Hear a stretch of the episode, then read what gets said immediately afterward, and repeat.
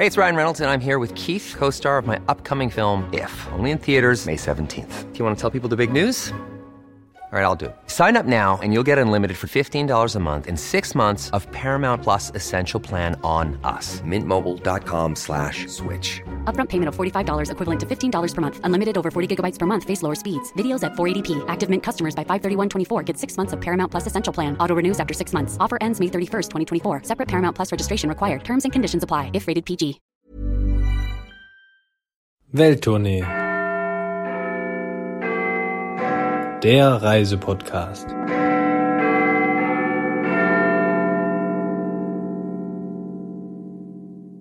Mein Name ist Klee.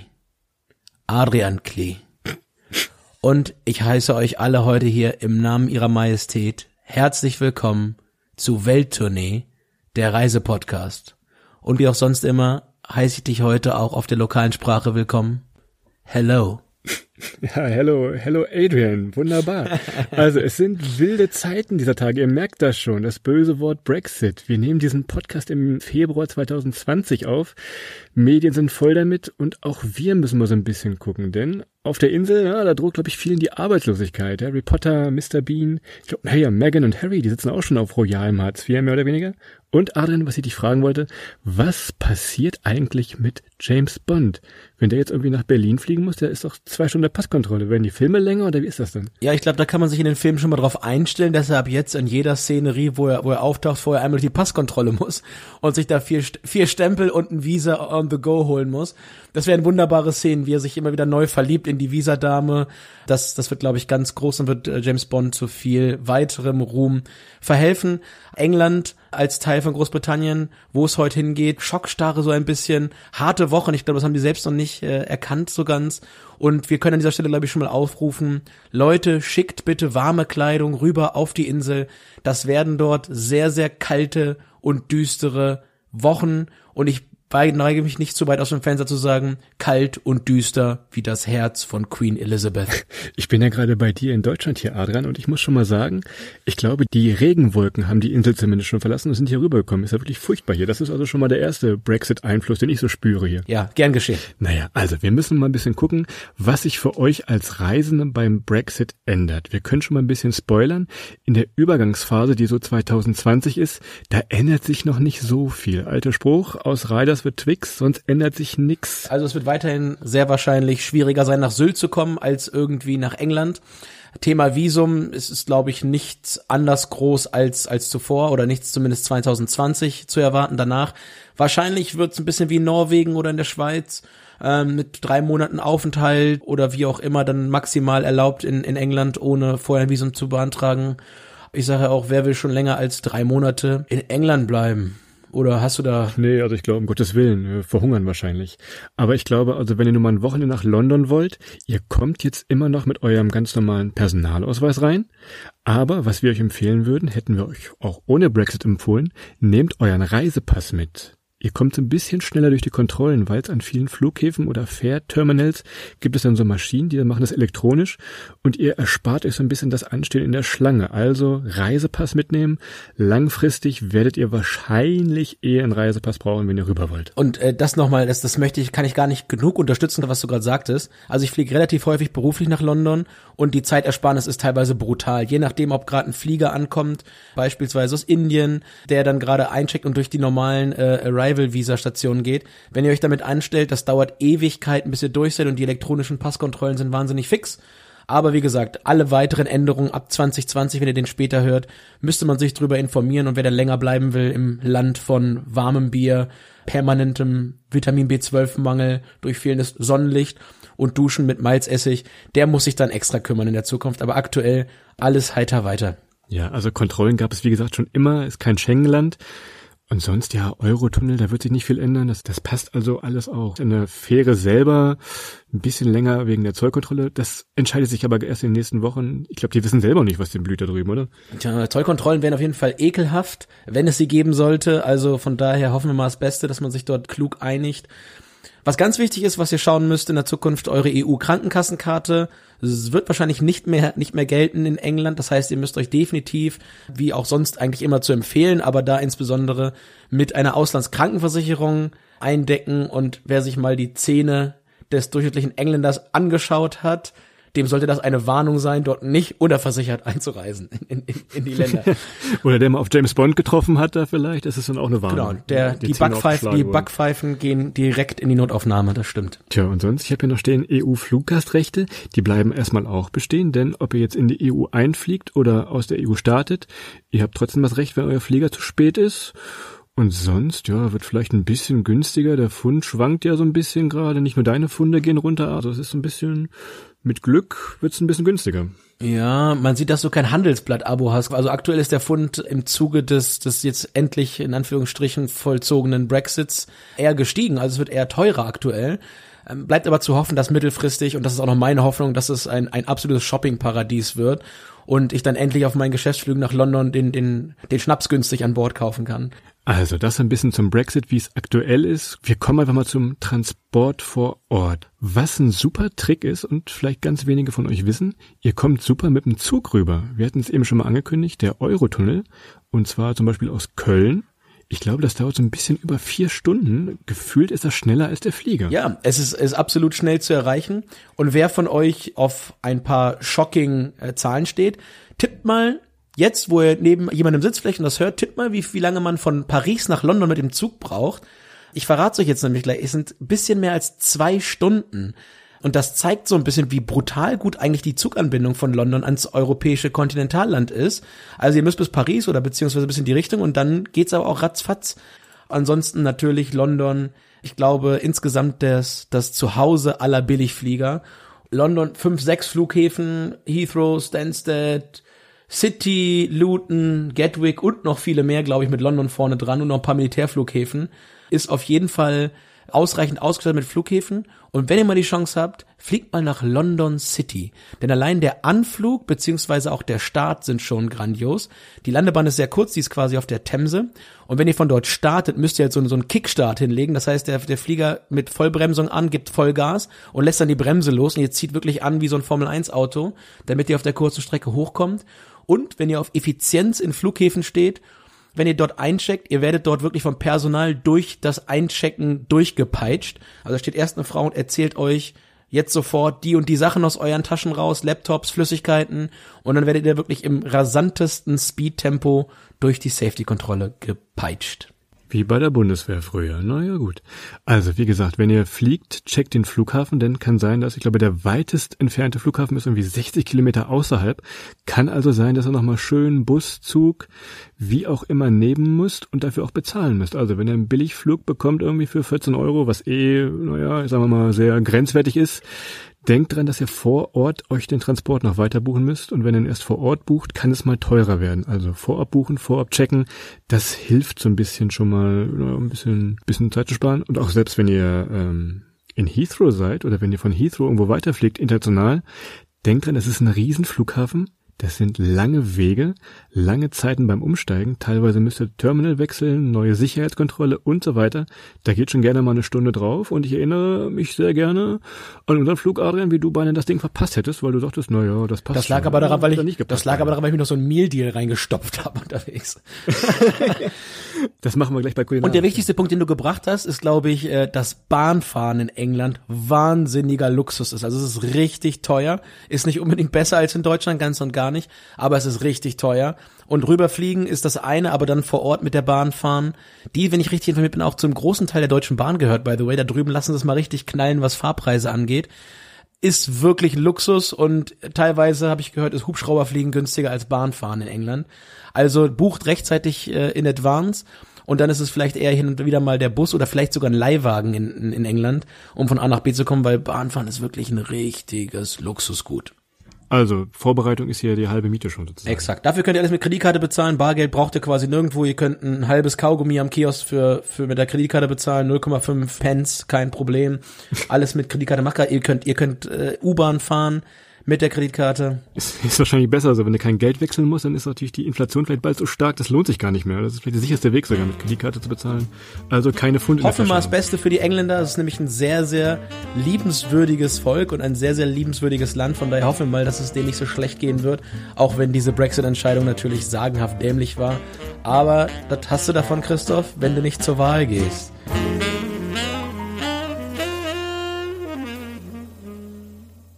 Du hast eben schon diese wunderbare Meal Deal Stichwort gegeben und dann kommen wir doch mal zum Thema äh, kulinarischen. Ich habe hier mal eine Liste geschrieben und zwar mit allen kulinarischen Highlights. Hier sind sie.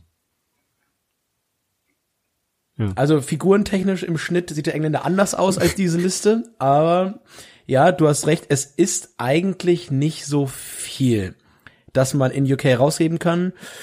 Ich bin dafür bekannt, dass ich gerne mal ein englisches Frühstück nehme. Da, da schuldig im Sinne der Anklage, euer Ehren.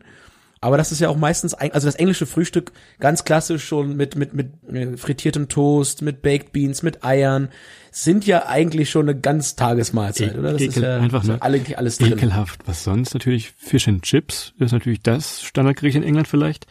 Pies, die helfen günstig vom Hungertod, wenn man mal mhm. kurz vom Hungertod steht. Gibt's in jedem Supermarkt einigermaßen günstig und auch mit verschiedenen Geschmäckern. Dein geliebter Mehldeal. Oh ja. Müssen wir mal erklären, was das Mehldeal ist? Mehldeal kriegt ihr normalerweise in jeder kleinen Supermarkt-Attrappe. Und zwar ähm, gibt's dann meistens eine Tüte Chips, äh, eine Flasche Cola und irgendwie ein, ein Weißmehl-Luft gemischtes Brot mit Belag für, für, für fünf Pfund oder sowas oder für vier Pfund, je nachdem, wie günstig der Belag ist. Ist, ist glaube ich, eine der ungesündesten Sachen, die man auf der Welt essen kann, aber es bietet sich einfach mal irgendwie, irgendwie auf die Hand immer mal ein bisschen an. Und äh, ich trinke dann gerne mal eine, eine Pepsi Lighter oder wie, die, wie heißt er, Pepsi Max da spare ich mir dann die, die, Kalorien wieder. Du hast ja auch schon gesund gefrühstückt, deshalb passt das ja auch schon wieder. ja, genau. Ich hatte ja, also, ja, also in der Form, in der Form eignet sich England ganz hervorragend, um Funde zu sammeln, nicht nur Portemonnaie. Ja gut. Wir müssen natürlich ein bisschen über unser Lieblingsthema reden und wir haben natürlich wieder einen Bierfachmann sitzen. Ihr könnt es euch schon denken, es geht um Pubs.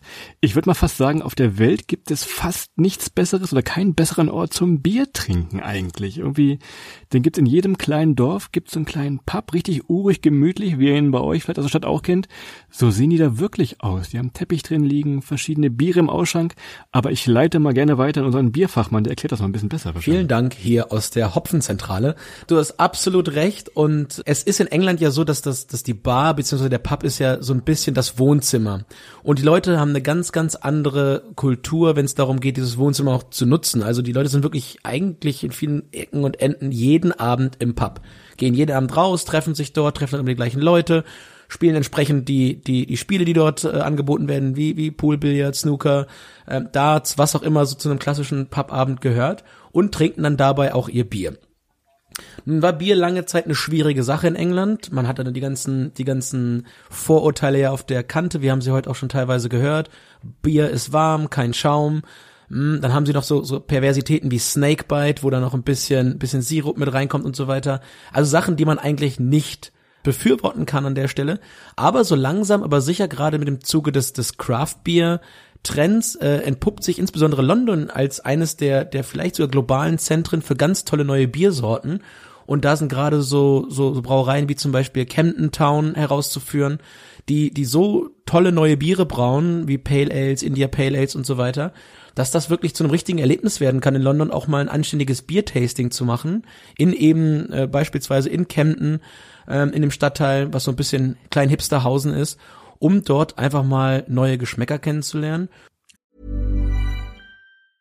Ryan Reynolds here from Mint Mobile. With the price of just about everything going up during inflation, we thought we'd bring our prices down.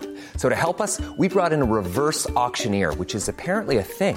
Mint Mobile unlimited premium wireless. Ready to get 30, 30, bit to get 30, bit to get 20, 20, 20, bit to get 20, 20, bit to get 15, 15, 15, 15 just 15 bucks a month. So, Give it a try at mintmobile.com/switch. slash $45 up front for 3 months plus taxes and fees. Promo rate for new customers for limited time. Unlimited more than 40 gigabytes per month slows. Full terms at mintmobile.com.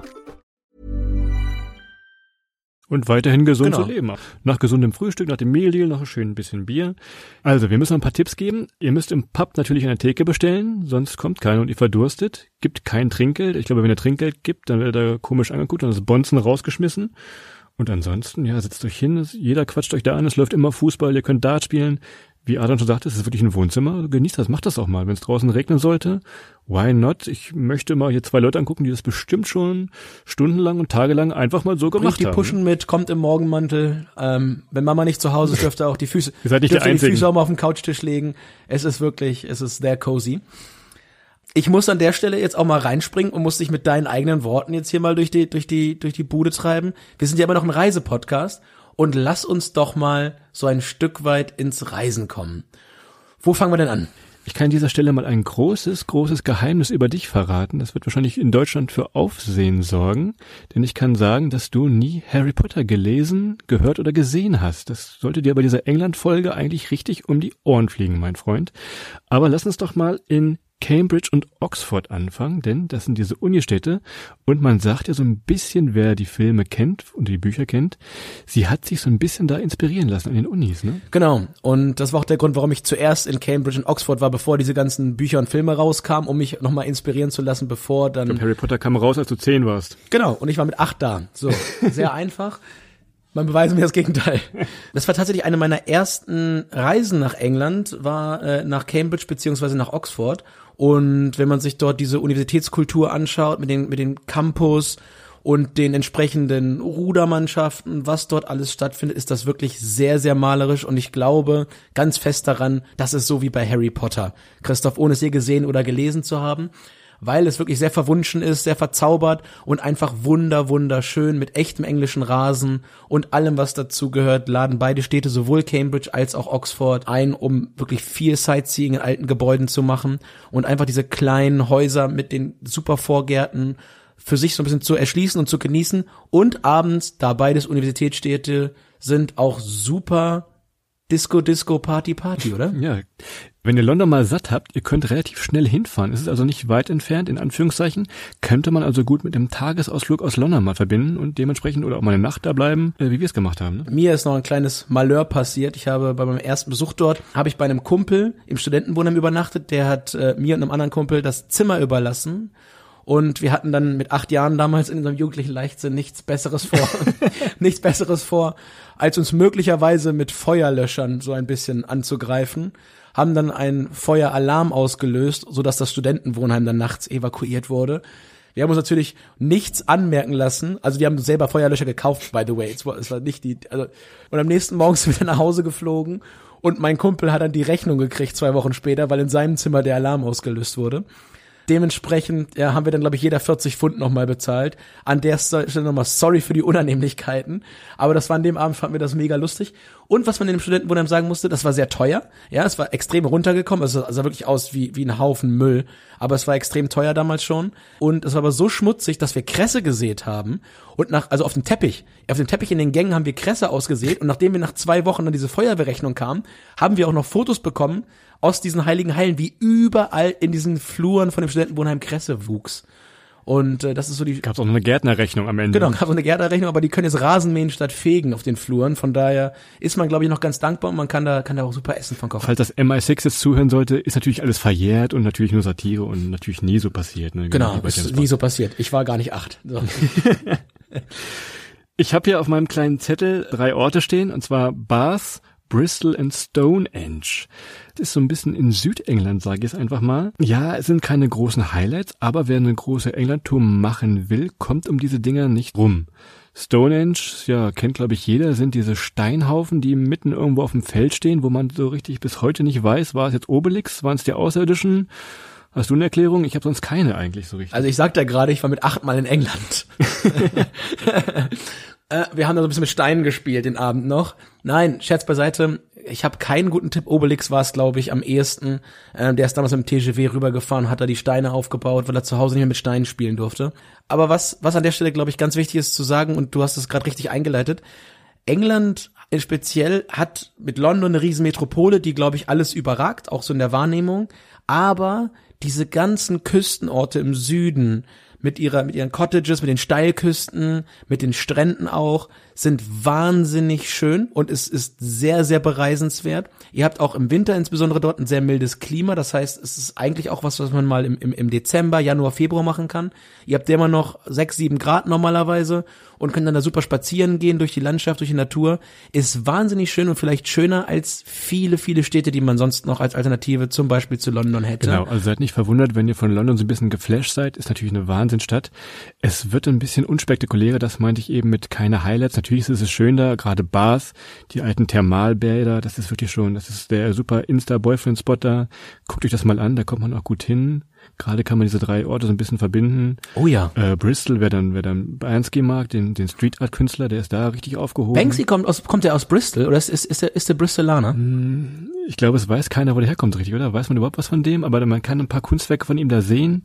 Ist halt wirklich so eine typisch englische Stadt, so eine, so eine Riesenbrücke noch. Also es ist schon, Kannst dein Haus schreddern dafür. ja, ja. wahrscheinlich, irgendwie sowas. Also, guckt euch mal ein bisschen an. Es ist alles im, im Süden Englands, da kommt man alles gut hin, auch von London aus, Stonehenge, Bath und Bristol. Und weiter geht's, wenn wir schon in der Natur sind.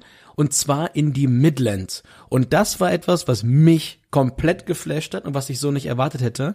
Ich bin letztes Jahr auch im Winter das letzte Mal dort gewesen und ihr müsst euch vorstellen, die Midlands sind, sind landschaftlich geprägt durch sehr, sehr viele Wiesen, Weiden, Felder, die sehr häufig und sehr klassisch englisch mit so kleinen Hecken abgetrennt sind voneinander, mit kleinen Steinwellen teilweise, aber insbesondere mit vielen Hecken. Und in diesen Hecken gibt's einfach mal so viele faszinierende Tiere. Also da laufen wirklich Fuchs, Igel, Hase, Fasane, alles mögliche an Vögeln fliegt dort rum.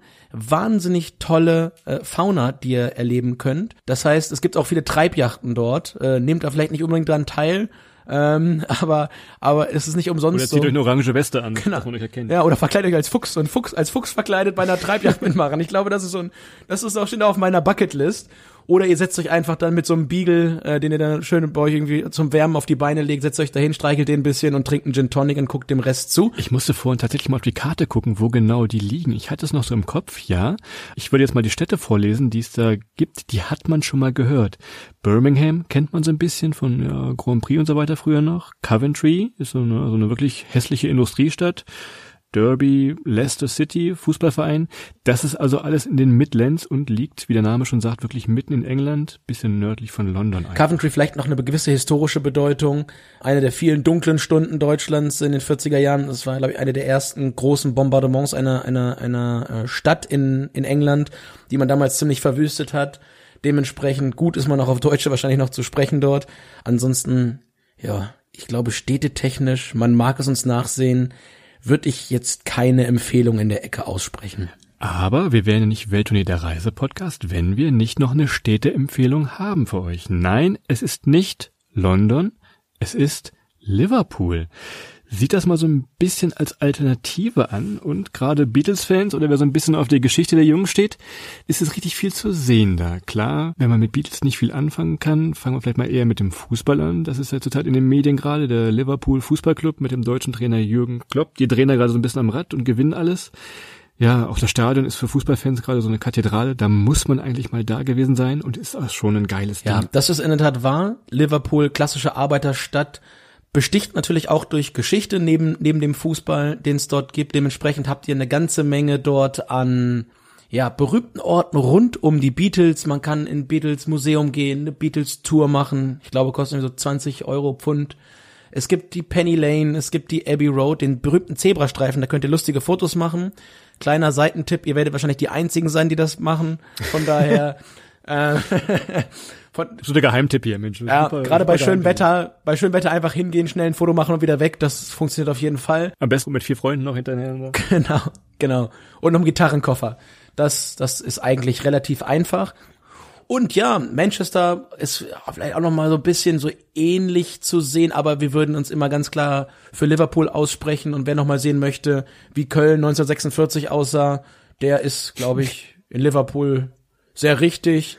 Ähm, aber an der Stelle nochmal sorry nach Köln, aber 46 ist ja auch lange vorbei zum Glück. Wir müssen noch mal feststellen, wer nachher der größere Stadtheilige ist. Ob es die Beatles sind oder ob es vielleicht Jürgen Klopp inzwischen ist. Das würde ich jetzt gar nicht so absegnen wollen. Tja, ja, wenn es so weitergeht. Fußball ist ein Riesenthema, das bringt mich nochmal gleich insgesamt auf, auf, auf England, glaube ich, und das, das muss man vielleicht nochmal erwähnen. England war früher ja mal so das Mutterland, oder ist immer noch das Mutterland des Fußballs, aber war auch so die Kult, das Kultland, wo viele Leute hingepilgert sind, um sich Fußball anzuschauen. Das Thema ist leider auf englischer Seite mittlerweile quasi von Amts wegen her getötet worden. Seitdem dort die ganzen Investoren im Fußball stecken, die Ticketpreise extrem hoch sind, ist es eben kein Kulturgut mehr. Es ist nicht mehr so, dass alle Schichten sich dort im Stadion treffen und miteinander diesen großartigen Sport zelebrieren, sondern es können sich nur noch wenige leisten. Und die vielen Leute, gerade aus der Unterschicht, sind dann halt in die Pubs abgewandert, was der Stimmung in den Stadien natürlich absolut äh, negativ zugetragen hat. Und dementsprechend ist das heute leider ein reiche Leute-Sport. Und viele, viele Engländer reisen in der Tat nach, nach Deutschland, um sich dort Fußballspiele anzugucken. Beispielsweise zu mir nach Hamburg, nach St. Pauli aber ich den Verein nicht wirklich geil finde. Aber äh, Union Berlin, auch viele Engländer fahren dorthin, um sich Fußballspiele anzugucken, wie sie früher mal bei ihnen waren.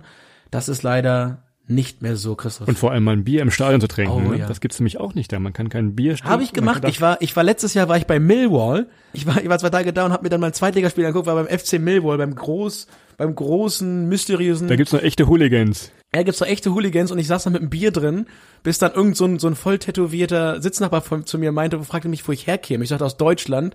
Er meinte, er könnte dann verstehen, dass ich ein Bier mit reinnehme, aber wenn ich erwischt würde, wäre das heute mein letzter Tag in einem englischen Stadion. Und vielleicht sogar in Freiheit heute. Von daher sollte ich mich da bitte rausbegeben mit meinem Bier. Ähm, gibt's da nicht mehr. Aber vor, also im Innenraum gab's das, aber also im Außenraum gab's das, aber im Innenraum verboten. Komisch. Also ihr seht, Tickets sind schweineteuer, gerade für die berühmten Vereine Manchester United, Liverpool, sind die auch schwer zu bekommen tatsächlich. Man muss Mitglied sein oder irgendwen kennen, der wen kennt, der wen kennt. Es ist also eher unangenehm, da reinzugehen. Deshalb gehen, wie gesagt, viele in die unteren Ligen, zweite Liga, dritte Liga oder gründen ganz neue Fußballvereine, die sie dann von der Pike auf unterstützen. Also diese Kultur hat sich so ein bisschen nach unten verschoben. Ihr findet aber eigentlich immer irgendwo ein Stadion und wenn es auch nur ein kleines ist, wo irgendwo Fußball läuft und ansonsten, was wir vorhin gesagt hatten, geht einfach im Pub, guckt's da, ist fast genauso lustig. Viele Emotionen rund um diesen Sport und äh, auch wenn es euch jetzt vielleicht ein Tick genervt hat, dass viel Fußball war, gehört eigentlich zu England irgendwo immer noch ein Stück weit mit dazu. Wir haben hier noch so einen ganz kleinen Geheimtipp, der ist wirklich geheim. Und zwar sind das die London? Ja, ja. Da machen wir eine Spezialfolge raus. Ich glaube, das da müssen wir, ist eine geile Stadt, klar, finden wir beide geil. Aber ich glaube, da müssen wir uns mal länger und ausführlicher mit beschäftigen. Äh, die Kanalinseln. Oh ja. Ja, sie gehören irgendwie zu, aber irgendwie werden sie auch gerne eigenständig oder sehen sich eigenständig. Wenn ich euch jetzt mal sage, ja, Jersey kennt man vielleicht ein bisschen oder Guernsey und man kommt da gut hin von London mit so kleinen Maschinen, kann man mal rüberdüsen. Und was du vorhin schon sagtest von Südengland, diese ja, Steilküsten, Cottages, die gibt es da auch, nur mit noch weniger Menschen und dafür mehr Schafen einfach. Ja, du hast recht, ist sehr, sehr landwirtschaftlich äh, belebt, diese Inseln. Aber wenn man echt mal ein paar Tage raus will, zum Beispiel ein Buch zu schreiben, Christoph, oder wenn man ein bisschen raus möchte, um einfach mal Natur zu genießen, ist man da genau richtig, so richtig kleine Aussteigerparadiese und trotzdem noch mitten in zumindest Kerneuropa, nicht mehr in der EU, aber zumindest in Europa. Kleiner Funfact, die haben eine eigene Währung da, und zwar auf Jersey ist es der Jersey Pound. Und wenn ihr welche habt, ihr könnt davon ausgehen, ihr könnt das Ding nicht auf dem Festland in England zurücktauschen. Das ist mir passiert. Bei mir liegen jetzt immer noch hier 20 Jersey Pounds rum, weil die nehmen die auf Teufel komm raus, nehmen die die auf dem Festland nicht an. Keine Ahnung warum. Und es gibt und es gibt fast, es gibt fast nirgendwo Meal Deals, wo man die noch aufge ausgeben könnte. also passt auf, dass ihr eure, eure Jersey Pounds da loswerdet und die nicht wieder mit aufs Festland, also auf die Insel in dem Sinne. und Christoph wäre damals beinahe da geblieben. Der ist da äh, ein bisschen an den an den Küstenwegen, an den Trailruns, an den Cottages und den vielen Steilküsten. Ich würde äh, hängen geblieben fast. Ich glaube, das hast du so ein bisschen das erste Mal, dass du irgendwo, dass du irgendwo im nördlichen Gefilden einen Ort gefunden hast, glaube ich, wo du gern länger als als eine Woche geblieben wärst. Ich wäre nicht, ich wäre nicht hängen geblieben. Ich darf, glaube ich, nie wieder einreisen. Ich habe nämlich einen Strafzettel bekommen und glaube ich, da kam Riesenverfolgung. aber es ging auch nicht über England oder Großbritannien. Es ging dann über Jersey. Habe ich nie bezahlt. Also natürlich auch nur Satire jetzt, aber irgendwas könnte da vielleicht noch mal kommen irgendwann später. Mal, mal schauen. Wahrscheinlich waren es genau, hättest du genau so viel bezahlen müssen, wie du eh nicht mehr umtauschen konntest irgendwo anders. Also, Wir müssen uns nochmal mit, mit London beschäftigen, Adrian. Wir machen es jetzt hier nicht so ausführlich. Wir haben ja hier unsere Top 3 Tipps für London gesammelt und vielleicht die Alternativen in Deutschland. Ich fange mal an. Platz 3. Wunderbar, also wirklich, also wirklich ein Geheimtipp, würde ich beinahe sagen. Das London Eye. Ja, also wie gesagt, äh, ganz ernst nehmen auf jeden Fall, was jetzt kommt. London Eye für einen Apfel und ein Ei, für ein Apfel und ein Ei sehr günstig. Könnt ihr da äh, ein bisschen Riesenrad fahren, müsst nicht lange anstehen, geht schnell. Und ähm, gerade bei Regenwetter habt ihr einen super Blick über die Stadt. Wir empfehlen als Alternative an dieser Stelle das Schützenfest Hannover, das größte Schützenfest der Welt, hat ebenso schöne Riesenräder und äh, meistens gibt's sogar noch eine Ehrenrunde gratis. Platz 2 der absoluten Geheimtipps in London. Kommt keiner hin. Big Ben. Ja, Big Ben, also hießen früher die M&M's äh, Plagiate von Netto. Dementsprechend konnte ich mir das immer besonders gut merken. das sind Big Ben, schön Schokolade, Schokolade um eine Erdnuss. Big Ben ist gerade eh ist einge, äh, eingerüstet, also ihr seht den gar nicht. Und äh, der, ich glaube, der klingelt auch gerade nicht. Von daher aktuell würden wir empfehlen als Alternative, als gute Alternative äh, den Kölner Dom. Super schön, gerade jetzt im Februar ist da wenig los, da könnt ihr könnt ihr auch gut feiern dieser Tage. Und ja, fahrt doch mal hin, am besten, ja, demnächst irgendwie soll so, ein- so ein Montag sein, wo es richtig rund geht, rund um den Kölner Dom. Und der klingelt auf jeden Fall. Kleiner Funfact nochmal zum Thema Brexit. Ich glaube, die wollten den irgendwie läuten lassen zum, zur Feier des Brexits. Das hätte aber irgendwie eine halbe, Geld nicht gereicht. hat das irgendwie eine halbe Million Pfund gekostet und ist ihm nur eingefallen, ja, machen wir vielleicht doch nicht, ist dann doch für pro Dong wäre das dann irgendwie wie viel, 10.000 Pfund gewesen. Sie hätten ja mit, mit in Vietnam äh, tauschen können, dann mit Dong bezahlen. Das wäre vielleicht günstiger gewesen. Hätten sie einen Dong bezahlt. Das wäre besser gewesen. Und Platz eins, wir sind noch Platz eins schuldig von wirklich einem Geheimtipp, wo sonst kein, kein anderer Touristenmensch ist. Na, was ist es? Der Buckingham Palace. Ja, muss man auch gesehen haben. Äh, Bessere Alternative mit ein bisschen weniger Menschen, aber auch deutlich weniger lustigen Figuren vorne vor, denen man an der Nase kitzeln kann, weil sie sich nicht bewegen dürfen beim Strammstehen. Das Kanzleramt in Berlin. Ähnlich schön. Ähm, und vom Quadratmeterpreis her, glaube ich, im Vergleich zum Buckingham Palace echt noch äh, etwas, was man sich leisten kann. Also ihr seht, war natürlich nur Quatsch. London finden wir beide ziemlich super. Ja. Da machen wir nochmal eine Spezialfolge. Das wird ein. Die Zeit rast hier. Wir sind schon wieder völlig drüber hier drüber geschossen mit der England-Folge. Ich glaube, an der Stelle müssen wir tatsächlich aussteigen. Also, London behandeln wir nochmal extra in einem Weekende. Da gehen wir dann wirklich mal in die Details der Stadt und auch in ein bisschen in Ecken, die vielleicht nicht so auf den Top 20 der Sehenswürdigkeiten stehen. An der Stelle glaube ich, für London die Top 20 findet ihr sehr, sehr schnell selbst. Eine wunderschöne Stadt, die uns bisher sehr begeistert hat. Dazu nochmal später. Aber uns war ganz wichtig, jetzt an der Stelle England nochmal zu präsentieren. Und zwar die Teile Englands, die man vielleicht nicht so auf der Liste hat. Wir haben gesagt, die Midlands, der Süden, die Kanalinseln und aber auch das wundervolle Liverpool mit seiner langen Musikgeschichte. An der Stelle haben wir, glaube ich, noch zwei, drei Kleinigkeiten in eigener Wir Sache. müssen mal auf ein paar Kleinigkeiten hinweisen. Und zwar läuft von den jungen Radiosendern der ARD gerade die Aktion Mission Backpacker. Das ist eine ganz coole Sache. Wenn ihr Zeit habt und ein bisschen um die Welt reisen wollt, könnt ihr euch da bewerben. Das ist von so Radiosendern wie Fritz, 1 Live und so weiter. Die suchen dann in den nächsten Wochen noch bis Ende Februar 2020 suchen die noch Teilnehmer. Bewerbt euch da mit einem Video unter missionbackpacker.de und dann im besten Fall gibt's wirklich einen Job, der euch einmal rund um die Welt schickt.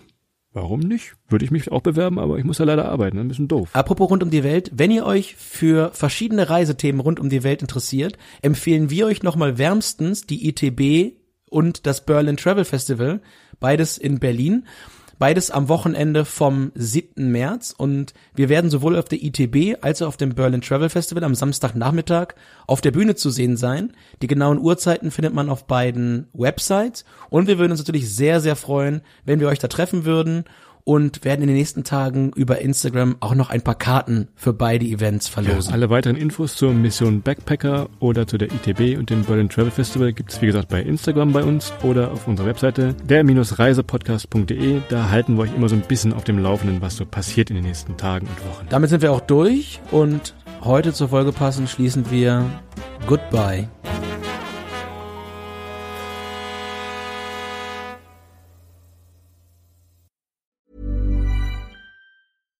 Hi, I'm Daniel, founder of Pretty Litter. Cats and cat owners deserve better than any old fashioned litter. That's why I teamed up with scientists and veterinarians to create Pretty Litter. Its innovative crystal formula has superior odor control and weighs up to 80% less than clay litter. Pretty Litter even monitors health by changing colors to help detect early signs of potential illness. It's the world's smartest kitty litter. Go to prettylitter.com and use code ACAST for 20% off your first order and a free cat toy. Terms and conditions apply. See site for details.